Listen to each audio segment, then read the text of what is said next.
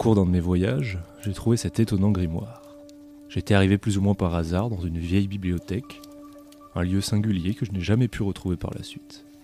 Rempli à ras-bord de vieux livres et de parchemins anciens, qui semblaient tous venus d'un autre temps. C'est ce journal qui a attiré mon attention. Il prenait la poussière dans le coin d'une étagère, à la fois cachée, mais à la vue de tous. Et l'espace d'un instant, l'image sur sa couverture m'a paru bouger. J'ai eu la sensation qu'il m'appelait, pourtant sans un bruit. Alors que je l'ouvre pour la première fois, je me rends compte que ces pages se tournent d'elles-mêmes, l'une après l'autre, qu'elles dévoilent chacune à leur tour une histoire ou un univers différent. Mais elles sont étrangement incomplètes. Elles ne paraissent pas terminées, non, en fait, elles attendent d'être complétées. Elles appellent leur lecteur à se plonger dans ces mondes et à vivre leurs aventures lui-même. Envoûté par ce livre, j'ai décidé d'en devenir le narrateur et de faire jouer ces histoires aux gens qui m'entourent, à mes amis.